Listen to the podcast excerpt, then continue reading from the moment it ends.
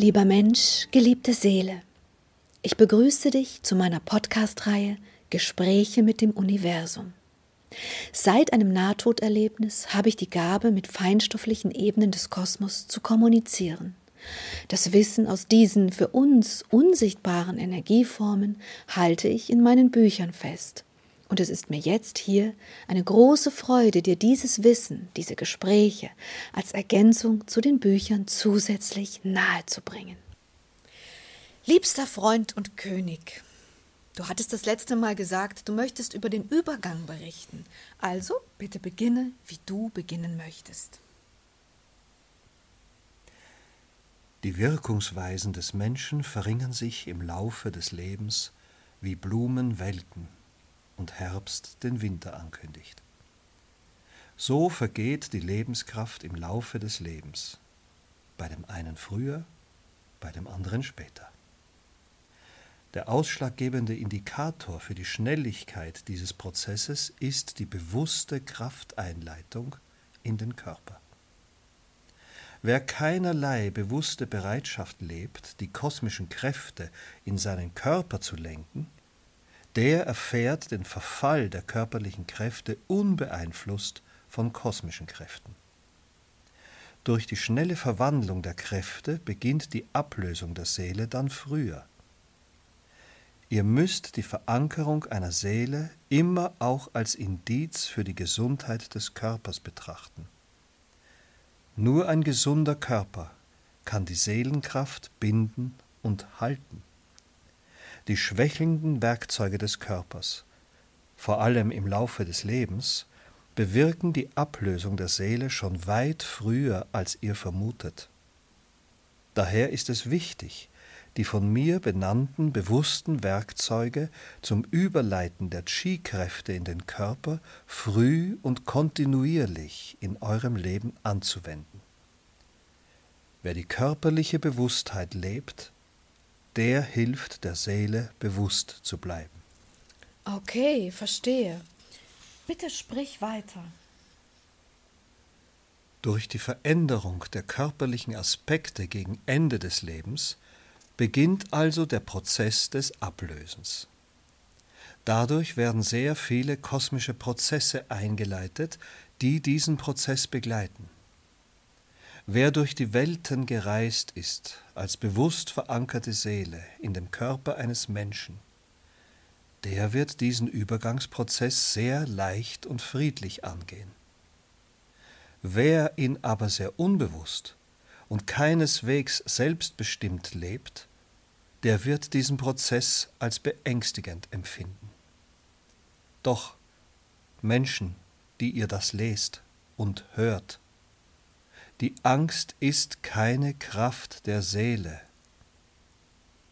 Die Angst ist keine Kraft der Seele, sie ist nur die Kraft des Egos.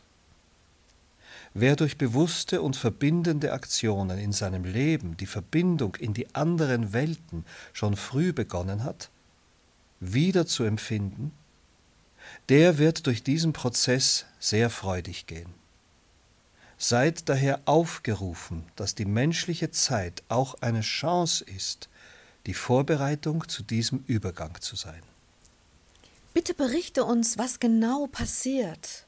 Also, du hast gesagt, die Seele löst sich langsam vom Körper ab, immer wahrscheinlich in Abstimmung mit der körperlichen Kraft.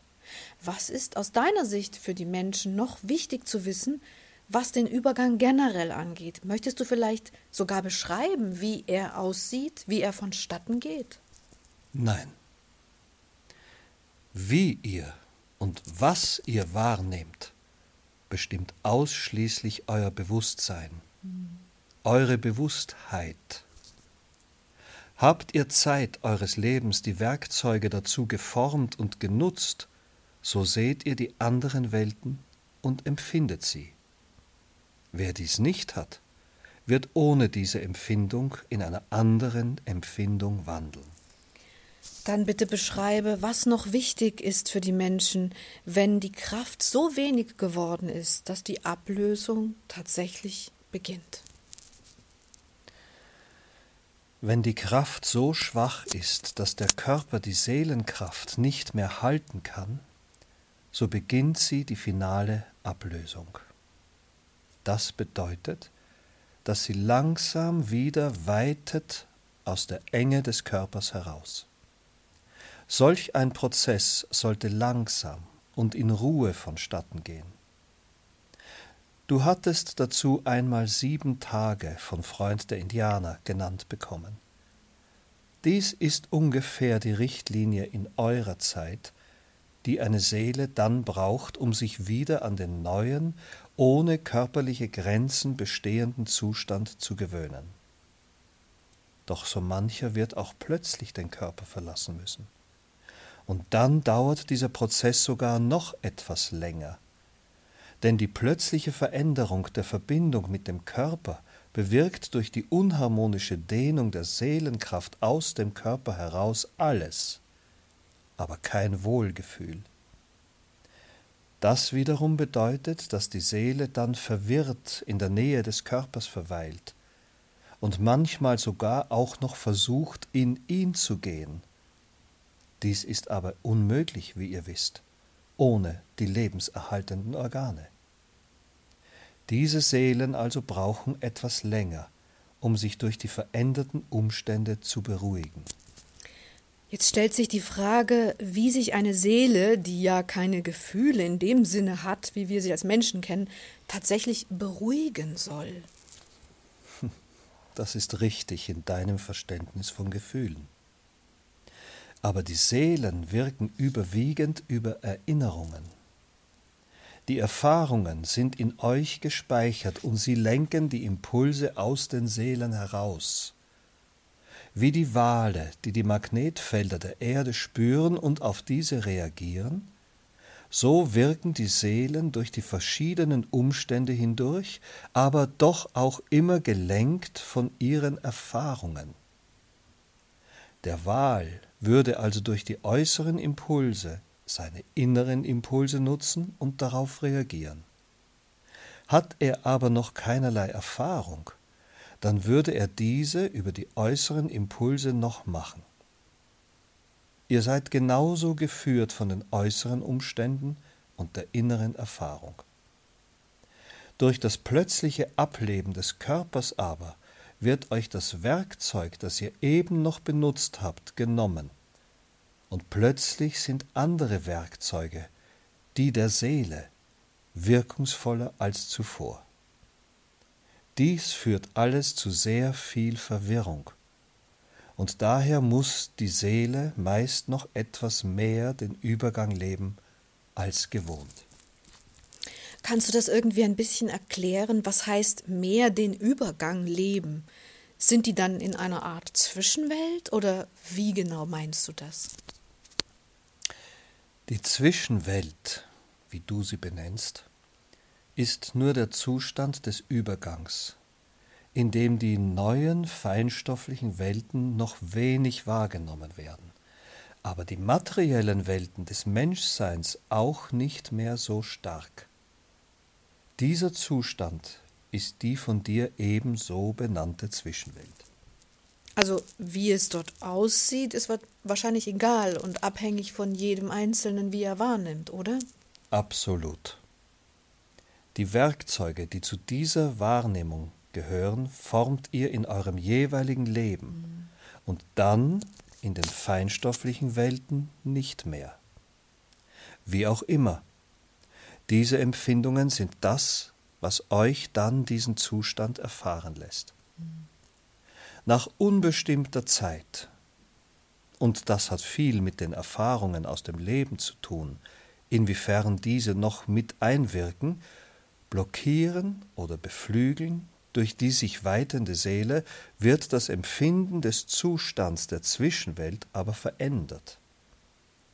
Die Seelen beginnen sich dann in der Kraft auszubreiten, die sie vor dem letzten Leben hatten und so mancher eben in diesem Leben noch weiter ausbauen konnte.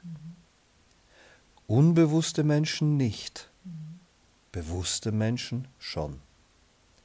Alles in allem werden durch die kosmischen Impulse die Seelen aber dauerhaft mit kosmischer Energie genährt.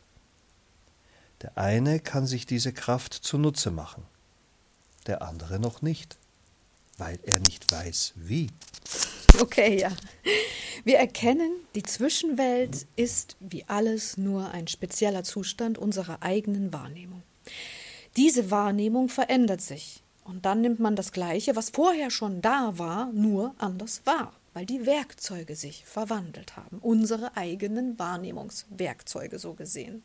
Freund der Indianer hatte dazu einmal ein schönes Bild gegeben, in dem er beschrieben hat, dass so mancher, der sich einsam fühlt in der Zwischenwelt über diese veränderte Wahrnehmung in ihm, plötzlich sieht, wer und was alles um ihn herum ist und diese Einsamkeit plötzlich verfliegt. Und damit ist irgendwie alles erklärt, wie ausschließlich die eigentliche eigene Wahrnehmung das ganze Sein von uns bestimmt und nicht die Umwelt es immer sein muss, die sich verändert. Und das gilt lustigerweise auch für das Leben hier auf der Erde. Wie war das noch? Wie oben, so unten, gell? hier könnte man sogar sagen, wie im Feinstofflichen, so im Grobstofflichen und umgekehrt. Das hast du sehr schön gesagt, Silvia. Und ja, das ist ein sehr, sehr wichtiger Schlüssel. Was möchtest du den Menschen denn mit auf den Weg geben, wenn sie die Bedeutung der Wahrnehmung verstanden haben, also ihre eigenen Wahrnehmung der Werkzeuge, die wahrnehmen, es aber dennoch im Prozess ist oder ein Prozess ist, durch den sie hindurch müssen, es erst erlernen müssen? Ich möchte sagen, dass die Welten, die euch umgeben, immer da schon wirken, durch alle Formen hindurch. Wer seiner Seele die Freude übermitteln will, der sollte dies täglich versuchen. Mhm. Die Freude am Sein.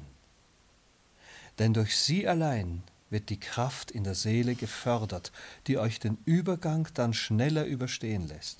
Mhm.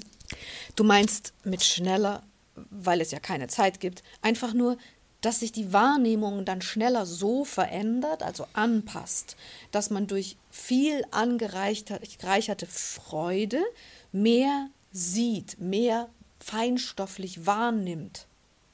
Und in dem Fall also schneller ist, mehr gleich die helleren und schöneren Ebenen wahrnimmt und dort mit ihnen ist und auch die ganzen anderen Wesenheiten alle wahrnimmt, als in diesem Übergangszustand der Umgewöhnung länger zu verharren. Richtig? Absolut richtig. Das hast du sehr schön gesagt. Die Worte zu finden, das auszudrücken, was ich meine, ist nicht immer sehr einfach. Denn die Impulse, die ich meine, sind durch sehr viel Wissen zwar getragen, aber letztlich muss es so erklärt werden, dass die Menschen es verstehen. Was bringt es, wenn ich einen Ton sage, der sehr viel Information trägt, ihr aber mit diesem Ton nichts anfangen könnt? Daher, ja, absolut. Das werde ich gerne weiterhin tun. Möchtest du denn noch etwas zu dem Thema Übergang übermitteln? Nein, Vielleicht noch, was die Menschen machen können in den letzten Stunden ihres Seins im Körper? Nein, das würde den Rahmen sprengen hm. und wurde schon sehr ausführlich in den Werken von Freund der Indianer und Anubis festgehalten. Okay, dann machen wir ein Vermerk, dass es dazu zwei Bücher gibt hier, also auch im Podcast gelesen. Einmal das Buch Einweihung in die Geheimnisse des Kosmos, das war unsere erste Season hier im Podcast und Einweihung in Geburt und Tod. Das war die zweite Season. Und wir befinden uns hier in der dritten Season. Insofern einfach bitte mal ein bisschen vorblättern, dann könnt ihr dazu noch vieles erfahren, wer da tiefer und näher reingehen möchtest. Wahrscheinlich findet man die meisten Informationen zum Thema Übergang in dem Buch Einweihung in Geburt und Tod, also in der Season 2 hier vom Podcast, gell? Ja, so ist es. Okay. Möchtest du noch etwas dazu sagen? Nein. Dann danke ich dir vielmals auch für diese wirklich sehr interessanten ähm, Skizzen dessen, was wir alle nicht mit diesen Werkzeugen, also mit den Augen, die wir hier mit diesem Körper haben, wahrnehmen können, was aber tatsächlich eine Realität ist und es echt hilft, finde ich zumindest, zu verstehen, dass es nur die veränderten Werkzeuge braucht, um all das wahrzunehmen, was du jetzt, lieber König Salomon, die ganze Zeit wahrnimmst. Danke, Liebe. Danke.